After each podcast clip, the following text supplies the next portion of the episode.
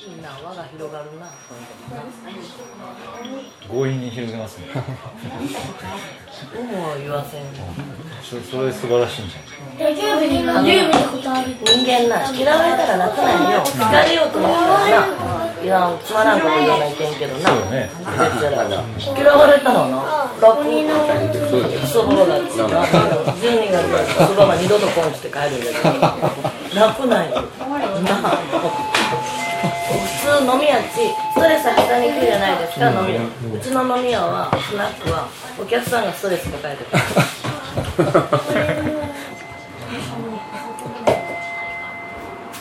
こんにちは。はい、こんにちは。は秋工作者の松岡です。い、秋工作者の特別社員の山中カメラです。今日は黒須崎の、えーお食事処磯満に来ていまはい、おす、邪魔してます。えー今日ゲストとしてお呼びしたのは、まあ、赤木さん、えっと後で、えー紹介してもらいますけど、はい。今日はその国東半島を題材にした紙芝居を見に来ました、はい、これ盆踊りの当日にい。い紙芝居が見れると思いますので皆様お楽しみにしておいてください。じゃあ、あの紙芝居の模様を、えーお聞きください。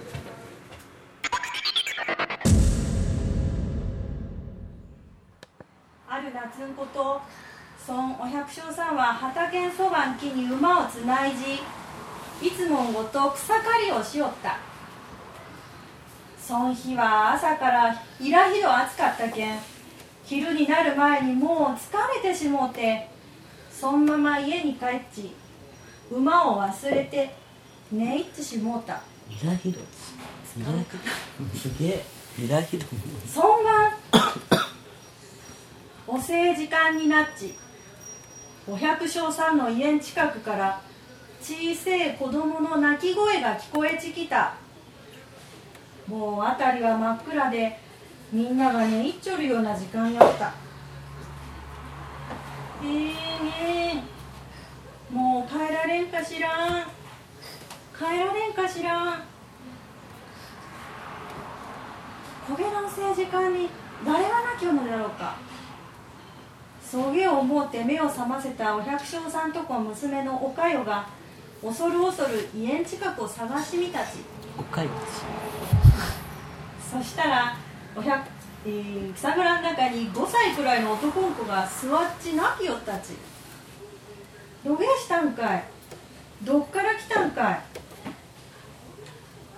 わしゃ山んため池に住んでるカッパじゃ。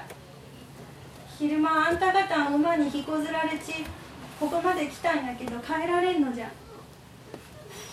見ると小せえカッパが顔やら水かきやらさすりながら泣きよった。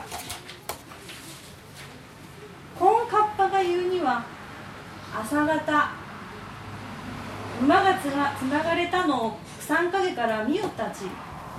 じゃけど待てども待てども誰も連れに来んもんやけん。どげになるんじゃろうかち案じちょったち。昼頃になっちあまり暑くて馬がかわいそうになったけんため池で水を飲ませちゃろうち思って綱を首ちょんの外して連れて行こうとしたち。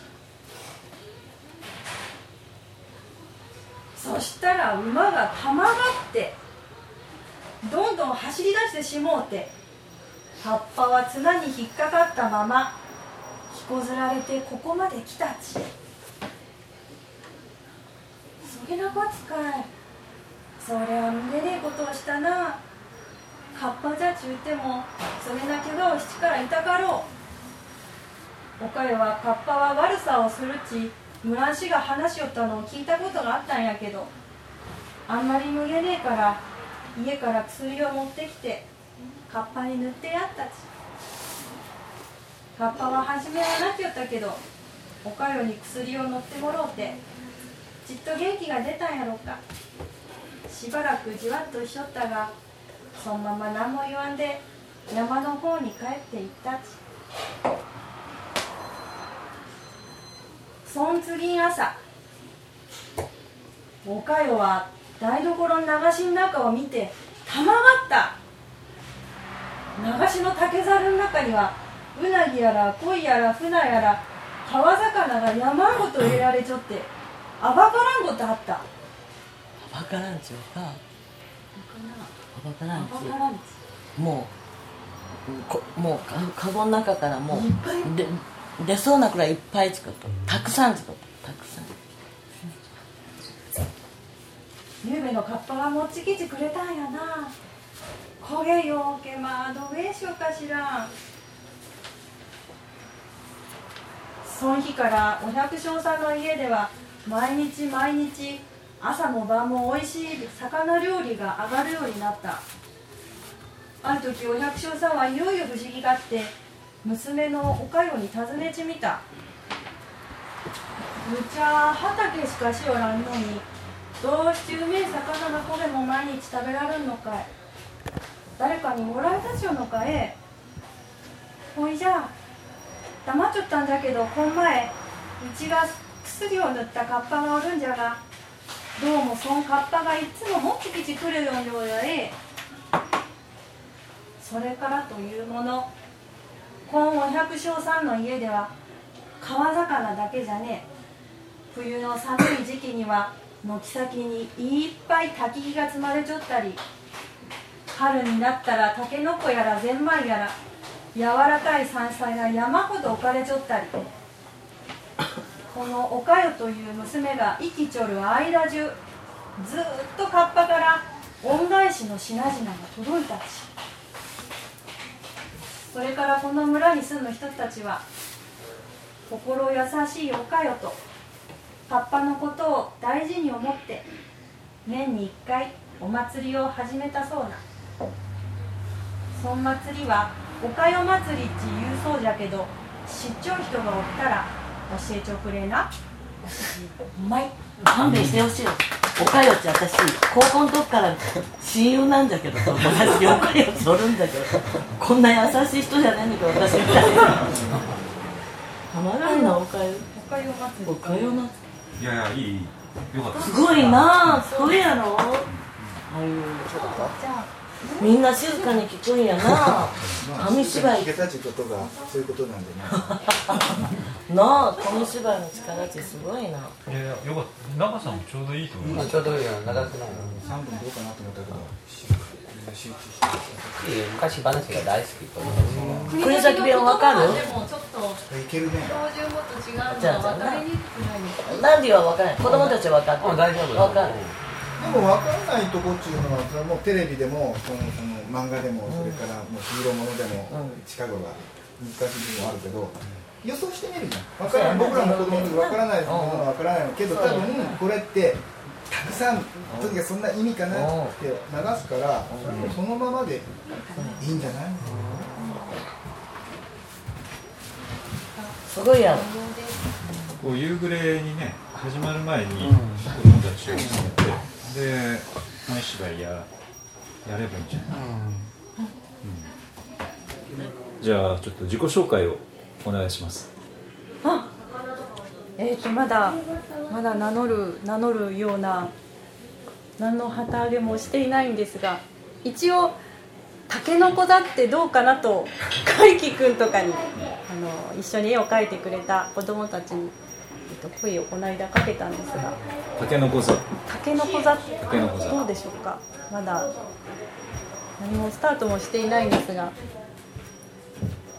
どう？というような状態です。国崎美術研究会といってちょっと名ばかりなんですけど国崎の石像美術のこととか調べて地元に生まれ育っていながらあまり知らないことが多いのでそれについてやっと興味を持って調べ始めているという今状況です。お名前を？あ赤木あゆみと言います。国崎国崎生まれなんですよね。国崎生まれのええ。国崎育ちです。小原小学校。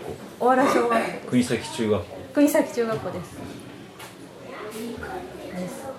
国崎高校に行ってそれから国崎高校。国崎高校に行ってでそれから別府です別府大学で美学美術史を学んで、今またその延長上でだいぶ大学を卒業してから時間が経つんですけど改めて勉強をしているところです。今は学校の先生をしてるんですか？今非常勤講師ではい。別府市内の支援学校に、勤めてますこ今度の今回のあの紙芝居こう3本ありますけど、どういうテーマで作り始めたんですか？今回のはまずオリジナルのストーリーではなくて国先の地域の中に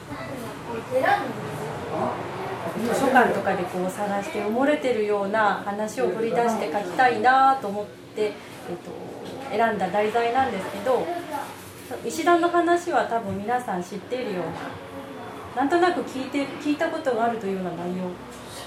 あらなんかお父さんとか、うん、聞いたことはある。なんかそんな話まあ有名な話ですよ。国先の民話を描きたいなっていうのとあとちょっと子供たちと近所の子供と一緒に絵を描きながらなんか盆踊りに関するイメージを膨らませて現代風に作ってみたいなと思ったところでこの3作をまず。作ってみました、カッパの話もすごい面白かったですよね。それは成仏地区にもともとある民話説話なんですか？武蔵図書館で借りた民話の本に入ってて、うん、国東市市っていうんですか？国東市の歴史のまとまった本の中に民話の章があってその中の一つでいろんな話があったんですけどちょっと割とカッパっていう妖怪の聞いたことのあるなんかそういう妖怪の話だったので、うん、興味を持って読んだらちょっと絵に起こしやすいかなと思って絵にしたんです成仏の地区はそのカッパとなんかゆかりがあるんですかね。確かなんか縁があって、うん、水があって住んでいるカッパの話っていうことやったので、うん、やっぱり国東半島ってため池とか水に関わる神様の話とか妖怪の話があってやっぱり今も成仏ダダムがある、うん、なんか水に変わる伝説だと思うんですけどそれで水の神様だったり妖怪だったりするカッパの話が残ってるのかなと想像してるんですけど、成仏のあの竜の話をね、聞いたことありますよね、蛇から竜になったっていう話はね。いろいろあの成仏竜神大竜神竜神の話はあちこち、うん。あの今日はゲストとしてもう一人あのスナック時の栗林ママに来てもらってます。感想を一言お願いします。なんかこれでね。みんなの輪ができたのが今日ランディも来てくれてよかったと思いますで旦那さんもすごいなんか優秀な美術のはい美術の、ご夫婦で美術系なんですが好きですはい。絵を描い。てますランディさんはどどうでした話があとても面白かった、はい。うん、以上ですありがとうござい。ます僕も今日初めてランディさんに会ったんですけど、うん、ランディさんにはこう改めてゲストとしてお迎えして、まあ、ランディさんはカナダからあカナダ出身です、えー、国先に住んで今何年？今9年になります。9年、うん、9, 9年になります、うんまあ、そういうこう外国から見た国東半島って一回こうゆっくりお話聞きたいですね、はい、ぜひ。なんでよいつも講演してもってる学校とか、うん、あの語話大学とか、うん、この前23日前も講演に行ったんで昨日。2日前、うん、話をした、いろいろな話をしただからそれは面白いです。ね私国崎ラジオ。はいはい。出てきます。ね じゃあこれそのこう本番に向けてのこう抱負をで、えー、締めましょうか。あ今日はね初お披露目だったので大層緊張しましてでもあの皆さんに最後まで聞いていただいてとても嬉しかったので。当日は私の母があの語り部をしますのでアシスタントをしながら。あゆもうまかったよな、うん、もうちょっと絵の方色を塗り込ん。で楽しくできればいいかなと思って。いますぜひ読ん。でくださいよろしくお願いしますありがとうございました